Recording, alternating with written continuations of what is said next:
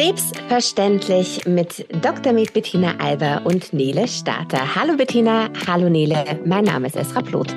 Hallo, hallo Esra. Esra.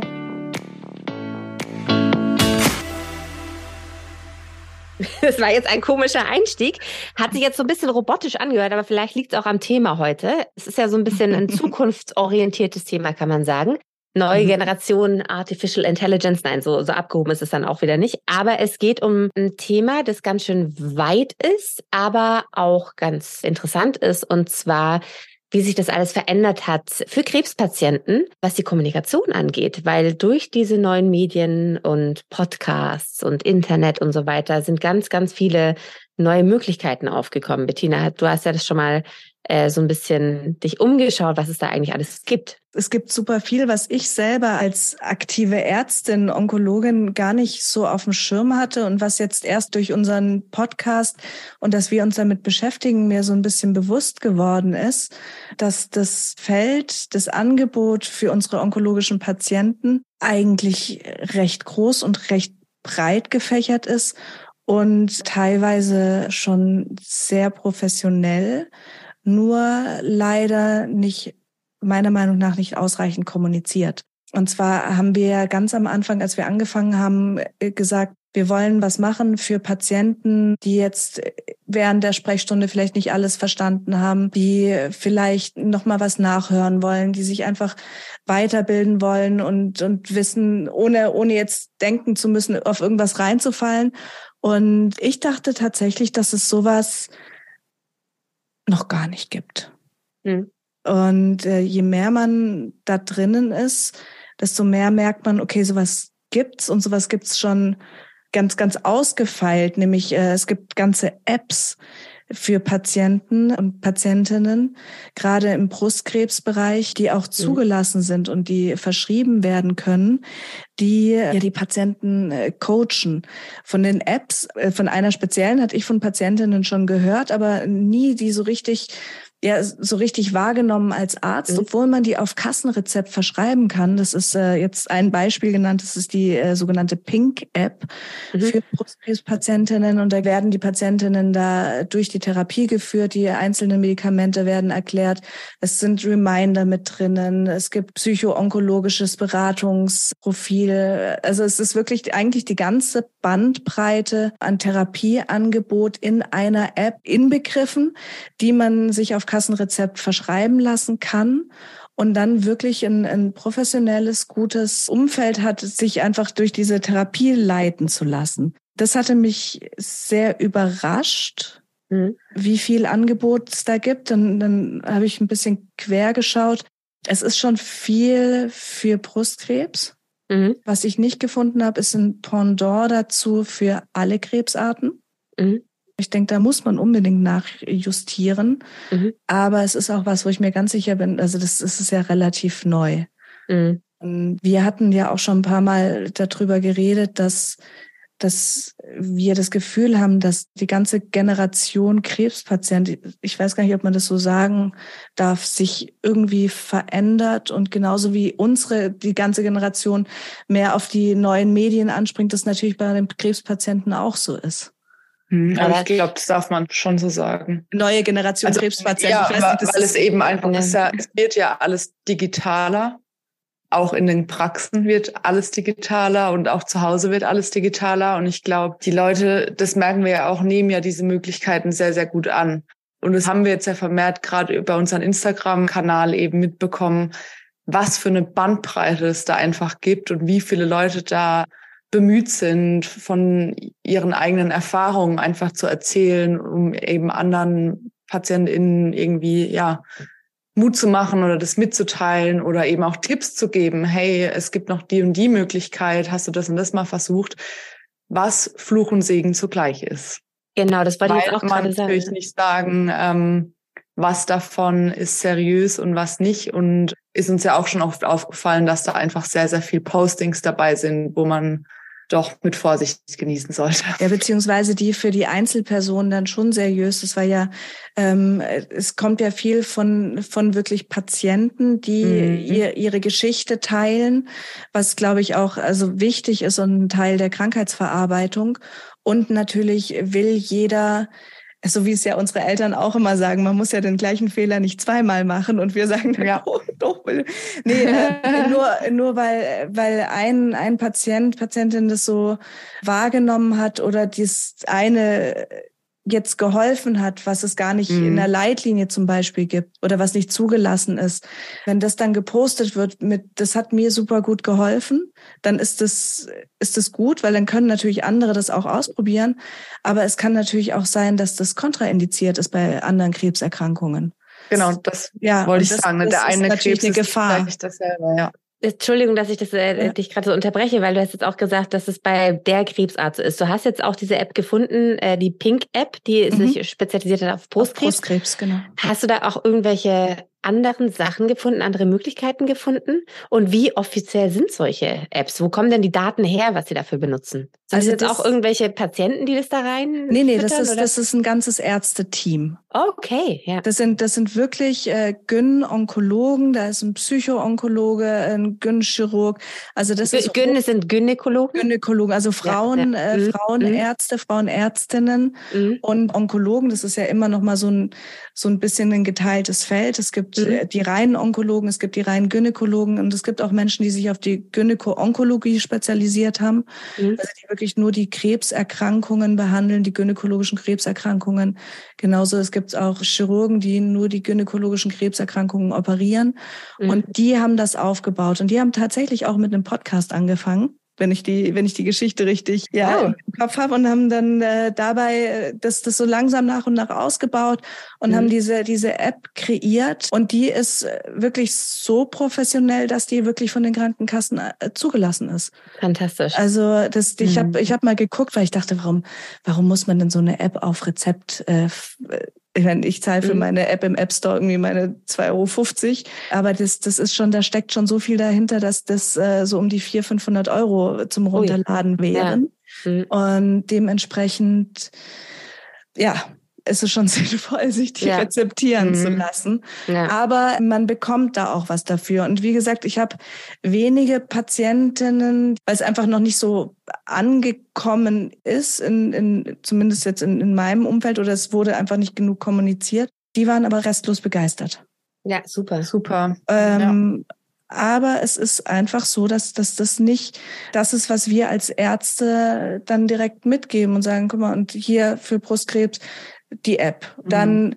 wir suchen Selbsthilfegruppen, äh, die Help-App. Wie heißt sie? Gibt es eine Gruppe, eine Selbsthilfe-App? Nicht Help, Help war falsch, das war wieder was anderes. Yes-App. Okay. Die Yes-Ausrufezeichen-App, digitale Selbsthilfegruppe, wo man sich dann auch ähm, für Krebs, Krebspatienten und auch da gibt's Krebsexperten, an die man sich mitwenden kann. Also auch Wie was, offiziell sind die, weißt du das? Das weiß ich nicht. Ich glaube aber auch, dass die offiziell ja. sind. Die sind meiner Meinung nach, vielleicht die Nele ist da schneller, kannst du mal ganz schnell gucken. Ich meine, Selbsthilfegruppen sind ja nie offiziell offiziell, sondern es ist ja, ja. Ein, ein, Zusammenschluss von, von Betroffenen. 20.000 Krebsbetroffene haben die Yes-App zur größten digitalen Selbsthilfegruppe Deutschlands gemacht. Das ja, ist also schon eine. Ja, ja, ist da ist da eine Community, äh, eine aktive ja. Community. Das ist super. Das sind ja alles Sachen, die die jetzt mhm. in, vor ein paar Jahren äh, on, nicht online waren, sondern da musste man sich persönlich äh, mit beschäftigen. Man musste persönlich irgendwo Nummern raussuchen, Telefonnummern, sich irgendwo anmelden. Und ich denke immer, es ist in, in, in unserer Zeit schon auch schön, wenn man erstmal so ein bisschen als blind, also ist heimlicher Beobachter, mhm. gerade wenn man so eine Krankheit hat, sich das so ein bisschen anzuschauen, wirken zu lassen, vielleicht einfach nur mitzunehmen, aufzunehmen und ohne sich jetzt irgendwo offiziell anmelden zu müssen oder mhm. zu einem zu einem Treffen gehen zu müssen und die Anonymität bewahren kann dabei auch ja ja Absolut. das ist ja das ist ja auch wieder Fluch und Segen anonym mhm. ist ja nicht immer das, das Beste. Es ist natürlich auch schön, wenn man face-to-face -face reden kann. Aber ich sage es ja auch immer wieder, es, es hat nicht jeder das Glück, in einer, in einer Stadt zu leben mit irgendeinem onkologischen Zentrum und dadurch mit einer Selbsthilfegruppe in der Nähe. Und dafür ist es dann schon super. Und gerade auch das Thema Psychoonkologie, das wir immer wieder ansprechen, das so gar mhm. nicht leicht zu bekommen ist, ist dadurch natürlich auch viel leichter zu er erreichen. Und was wir ja auch schon ein bisschen drin hatten, sind äh, die Yoga-Tutorials. Und das ist ja dieses Ganze, was was ich meine mit dieser, dieser neue, diese neue Krebsgeneration sind, die sind viel interaktiver und viel aktiver als die Patienten es noch waren, als ich angefangen habe. Da wurde ja. sich mehr so in diesem Krebs hingegeben. Klar, es war für uns Ärzte und für die Pflege auch angenehm. Es wurde alles geglaubt, es wurde nichts hinterfragt, keine Eigeninitiative, sondern es wurde so nach Schema F alles abgearbeitet, was ja auch gut ist und wichtig ist, dass man mhm. das so macht. Aber ich habe das Gefühl, da kommt jetzt viel mehr äh, Kampfgeist. Mhm. Viel ja, aber auch das, das Gefühl, dass gerade diese Instagram-Beiträge auch noch einen ganz anderen Nutzen haben. Und zwar, dass es wie so ein persönliches Tagebuch genutzt wird. Mhm. Und dass es einfach noch einen psychologischen Effekt hat, dass Betroffene sich da auch ein bisschen was von der Seele schreiben und es so ein bisschen dokumentiert haben. Heute war ich zur Blutabnahme, morgen habe ich wieder Therapie. Also das wird wirklich alles sehr, sehr genau immer niedergeschrieben und dokumentiert. Also das ist schon sehr auffällig, finde ich. Was ja nicht schlecht ist, aber ich habe auch das Gefühl, dass eben dadurch viel Unsicherheit bei anderen Patientinnen entsteht. Also meinst du es jetzt eher, okay, das ja. Nee, weil du gerade gesagt hast, früher war halt eben dieses, was der Arzt gesagt hat, hat man geglaubt. Mhm. Das ist jetzt einfach so und so wird das jetzt gemacht. Und heute habe ich schon das Gefühl, dadurch, dass man sich viel intensiver damit zu Hause nochmal befassen kann, dann werden da nochmal alle Möglichkeiten nachgelesen und dann entstehen dadurch halt eben auch sehr, sehr viele Unsicherheiten. Und das ist ja nicht immer positiv, ne? Mm, für andere, ich glaube, für den Patienten selber oder für die Person, die das macht, die da so mhm. interaktiv ist, ist es schon positiv. Oder auch so ein bisschen wie so dieses äh, Chaka, du schaffst das. Ja. Ähm, wenn man sich das selber, wenn man das aufnimmt, hochlädt, selber nochmal sagt, alles nochmal selber Revue passieren lässt. Ich glaube, das hilft der Person und ganz vielen anderen das, auch. Aber ich sehe ja. es auch so wie du, Nele. Ähm, ich glaube auch, dass es viele andere verunsichern kann, wenn es ist natürlich auch viel oh, große Panik, heute war ein ganz schlechter Tag. Ähm, das hat man natürlich genauso. Nee, das meine ich gar nicht. Ich meine, das ist super, dass dieses Thema jetzt endlich mal mehr Medienpräsenz bekommt und das ist auch unheimlich wichtig. Aber ich habe es ganz, ganz oft erlebt im Therapieraum, gerade wenn bei irgendwelchen sehr bekannten Talkshows wieder irgendwelche Themen reingeworfen werden, dass sie dann am nächsten Tag kommen und sagen, oh Gott, aber ich bekomme das gar nicht, kann ich das nicht auch bekommen? Ja, und das meine ich mit Unsicherheiten, die dadurch entstehen können. Ja, das weißt ist ja genauso.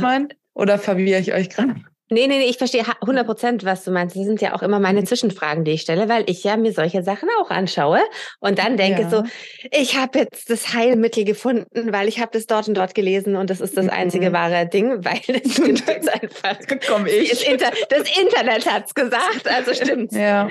Also ich verstehe das schon und dadurch, dass ich ja, ähm, wie ich ja jetzt auch schon ein paar Mal gesagt habe, mehrfach Angehöriger bin und leider mich mit dem Thema auch immer wieder auseinandersetzen muss in unterschiedlichen Variationen und auch mit unterschiedlichen Krebsarten, habe ich ja echt das Internet, glaube ich, schon einmal durchgelesen, kann ich sagen. Also natürlich findet man immer wieder neue Sachen, aber ich glaube, ich habe schon fast alles gehört, was es da draußen irgendwie gibt, weil man will ja auch irgendwie als Angehöriger, Freund, Familienmitglied ja, Mitglied Lösungen finden und, und der Person, der betroffen betroffenen Person helfen.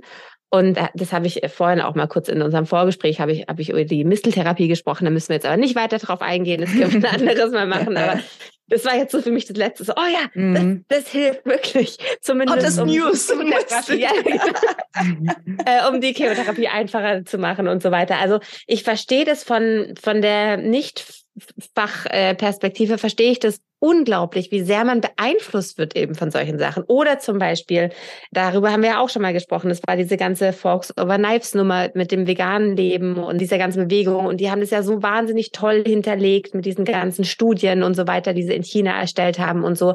Und das glaubt man dann einfach. Und ich glaube, die Gefahr bei solchen Selbsthilfegruppen kann halt sein, dass man zu sehr äh, auf was pocht, wo es vielleicht zu wenig äh, Studien dahinter gibt. Und das ist das, was mhm. du mir erklärt hast, Bettina. Mhm. Ähm, es gibt ja auch einige Kliniken, die, die veröffentlichen Studien irgendwie alle zwei Monate. Aber wenn man dann mal anschaut, auf was für eine Basis es ist, sind die eben nicht mehr so viel wert. Und das ist was, was man eben als Laie auch nicht versteht. Ähm, sich aber auch vielleicht manchmal auch nicht wirklich die Mühe macht, da weiter nachzuschauen, weil ja, man sich ja so freut, ist, wenn man endlich genau, was gefunden hat. Genau, weil man ja was Tolles gefunden hat und es macht dann einen auch so wahnsinnig glücklich. Jetzt könnte man sagen, Placebo-Effekt, gut, äh, man freut sich, das gibt gute Energie, das ist auch wieder gut für was. Mhm. Aber also das ist das, wo ich so ein bisschen die Gefahr sehe mit dieser Überschwemmen an Informationen und so weiter. Und dann ich denke, so dass diese, sorry, dass hm? diese Apps gar nicht so die Gefahr sind, sondern hm? tatsächlich hm? eher diese individuellen Postings, die teilweise wirklich professionell, also wo ich echt sagen muss, oh wow, und Patienten sind ja heutzutage auch gut informiert, auch durch das Internet, aber teilweise auch sehr ketzerisch sind. Also gerade du hast es angesprochen, das Thema Ernährung. Ich weiß noch vor ein paar Monaten irgendwo war ein, ein Post, da, da dachte ich mir, mir fällt die, die, die Kinnlade runter, das war dann Milch tötet. Hm.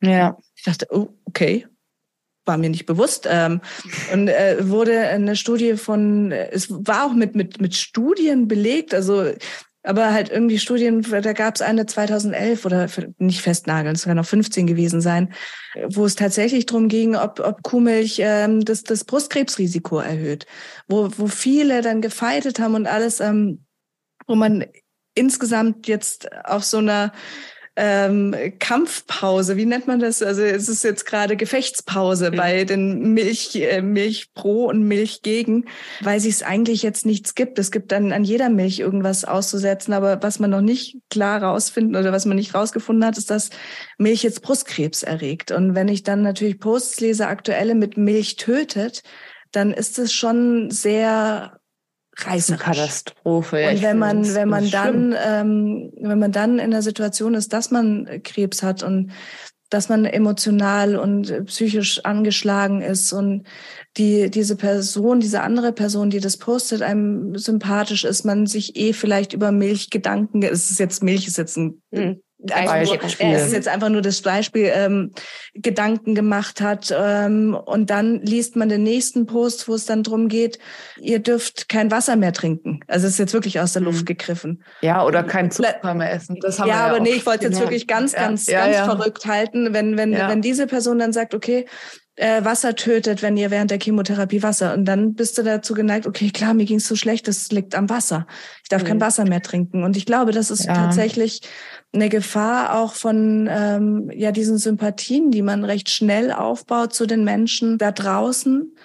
Das sind wenige, die das so so machen. Wie gesagt, ich, ich bin tatsächlich überrascht, wie viel Gutes da rüberkommt, aber halt alles sehr, sehr individuell und ähm, auf die eigene Krebsart bezogen. Und da, das, das kannst du als Laie nicht auseinanderdröseln. Du weißt mhm. ja teilweise noch nicht mal genau, was diese Person da hat, wenn du jetzt diesen Krankheitsweg auch nicht von Anfang an mitbegleitet hast als Follower. Dann weißt du vielleicht gar nicht, äh, geht's da jetzt um, um Brust oder Darm oder äh, um was geht's da eigentlich und kann ich das mit mir, das hatten wir auch schon sehr, sehr oft angesprochen, dass du das einfach nicht mit dir selber dann vergleichen kannst unbedingt.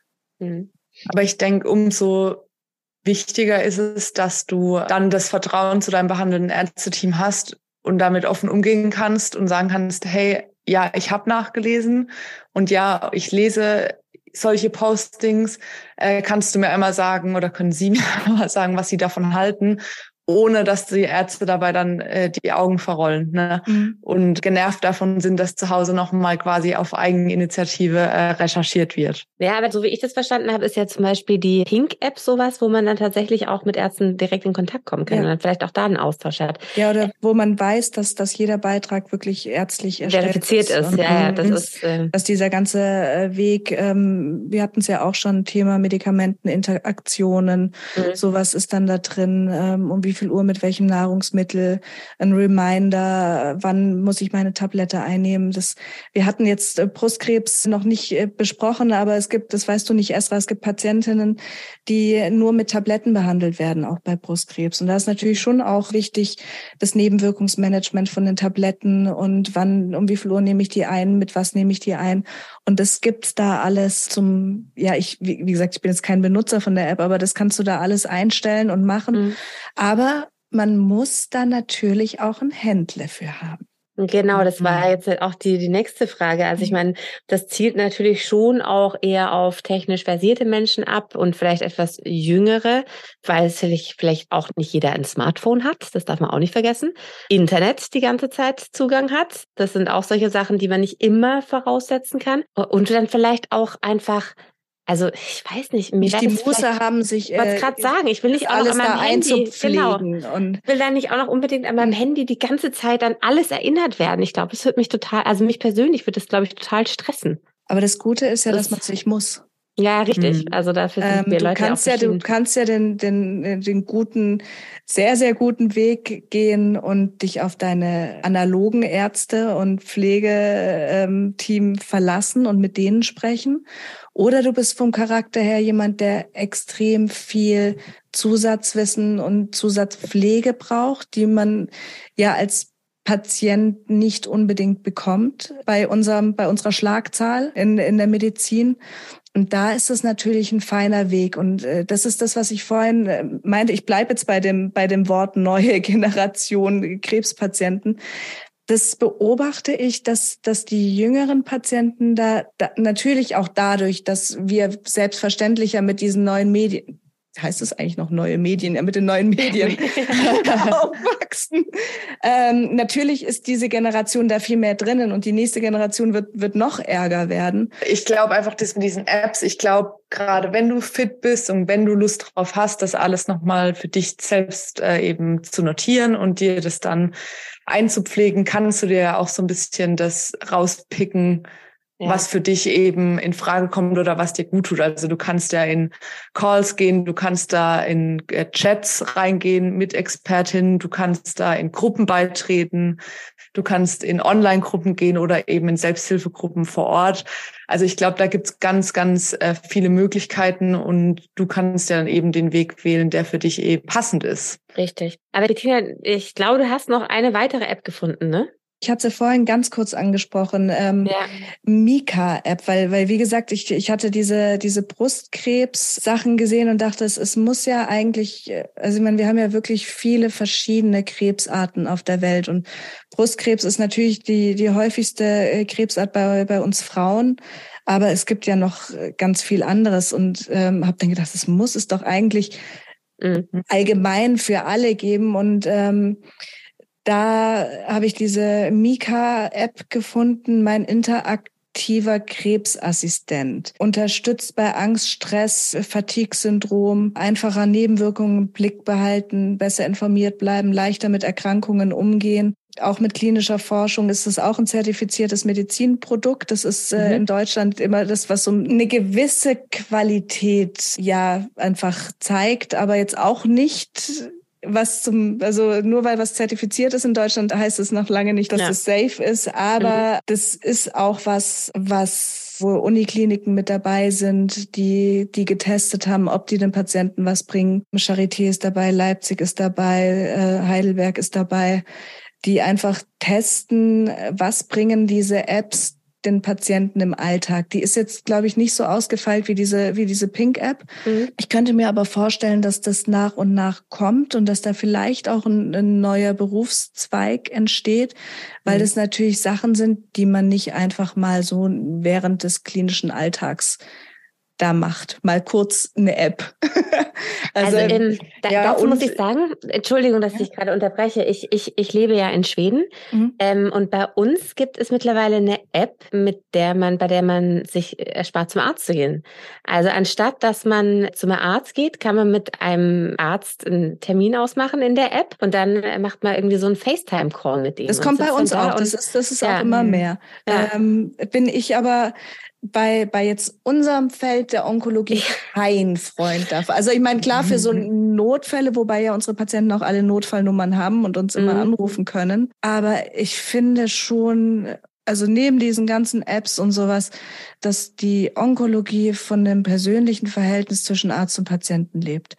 Und ich finde, um einen Patienten richtig gut betreuen zu können, musst du den kennen und persönlich und begleiten. Und also das ist einfach meine Herangehensweise und meine Art, Medizin zu machen, dass ich eine, eine Bindung brauche. Und das ist ja auch das, wo, wo ich denke, dass, dass wir jetzt mit unserem Krebs verständlich so ein bisschen uns abheben von den anderen Podcasts, weil, weil ja schon die Idee ist, dass dadurch, dass wir immer da sind, ähm, eine Bindung aufbauen zu unseren mhm. Patienten und denen dadurch so ein bisschen das Gefühl vermitteln, als wären wir ihre Praxis und du sitzt, mhm. Esra, im Wartezimmer nebendran und bist auch Patientin. Mhm. Und Nele und ich, wir, wir sind, wir sind dabei. Also ich glaube, so ja, das, also wir in Deutschland haben das auch, dass du das machen kannst und Online-Sprechstunden bei deinem betreuenden Arzt, dass jetzt Ärzte sagen, okay, wir, wir machen drei, vier Stunden am Tag nur Online-Sprechstunde, finde ich super.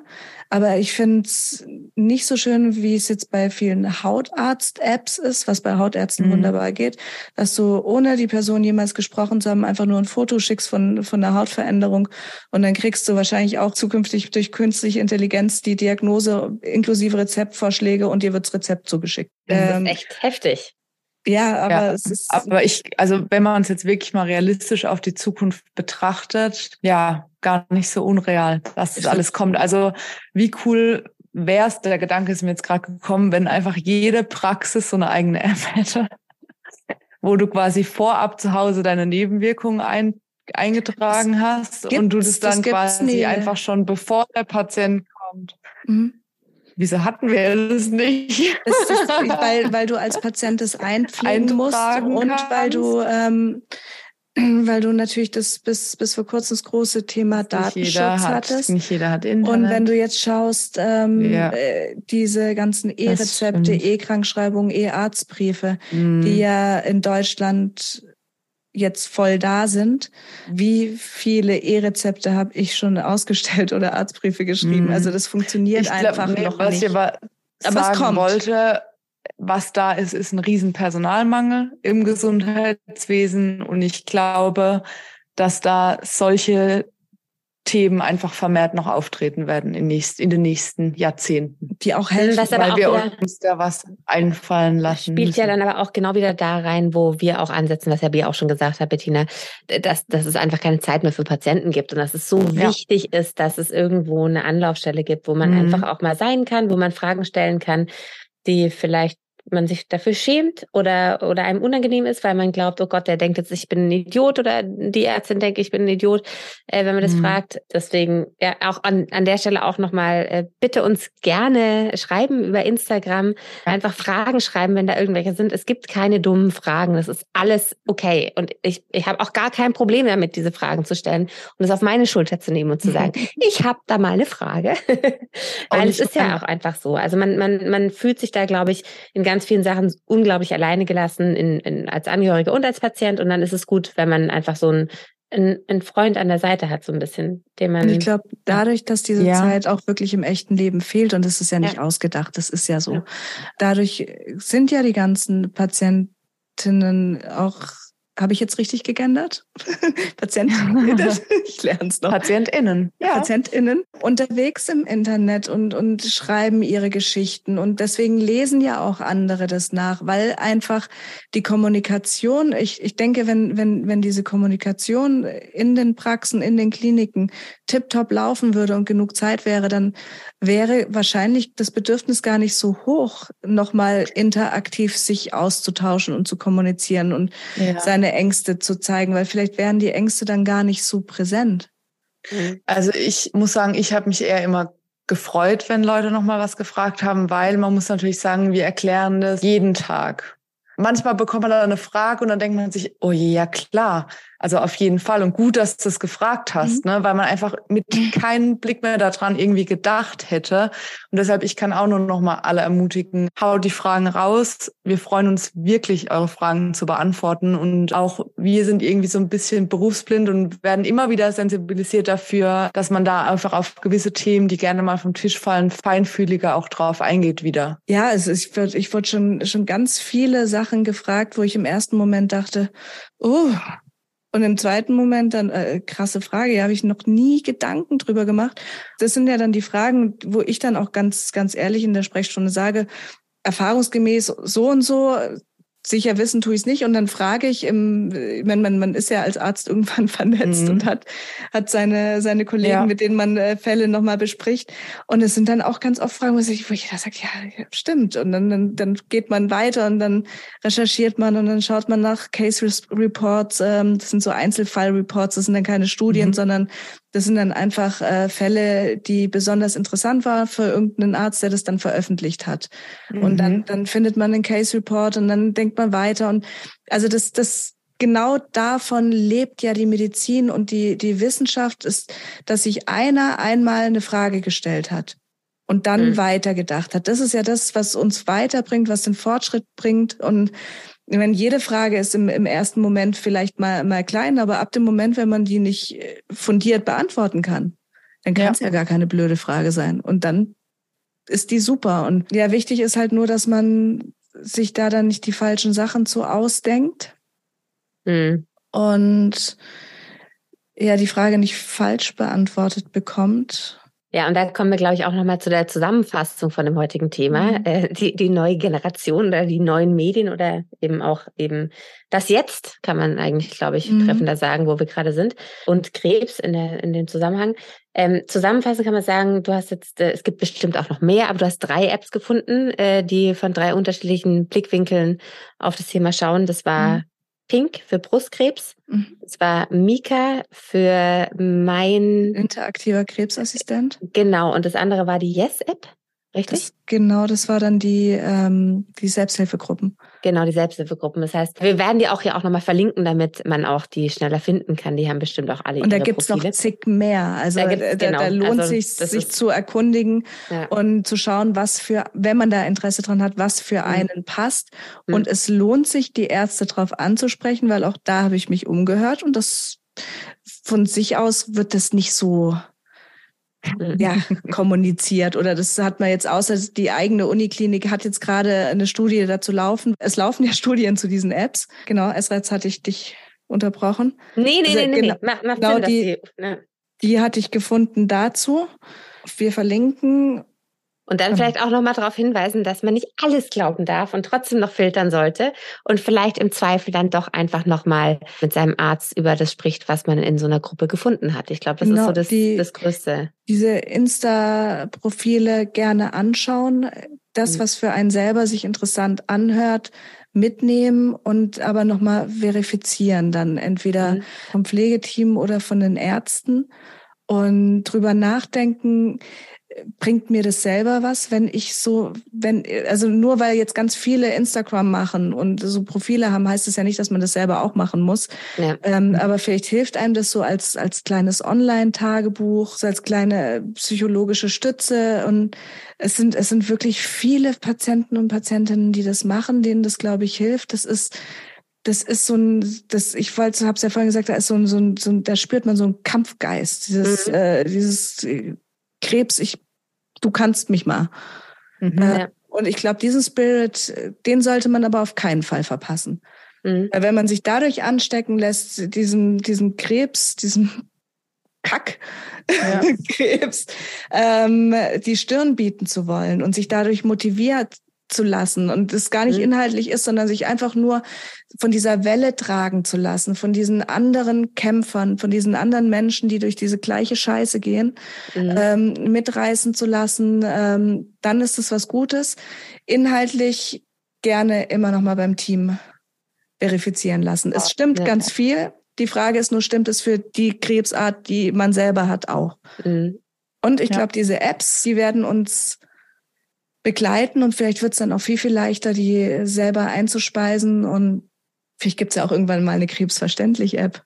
Aha, ja, wer weiß. Vielleicht sind wir ja diejenigen, die es schaffen, das für alle Krebsarten dann irgendwann runterzubrechen. Das wäre natürlich.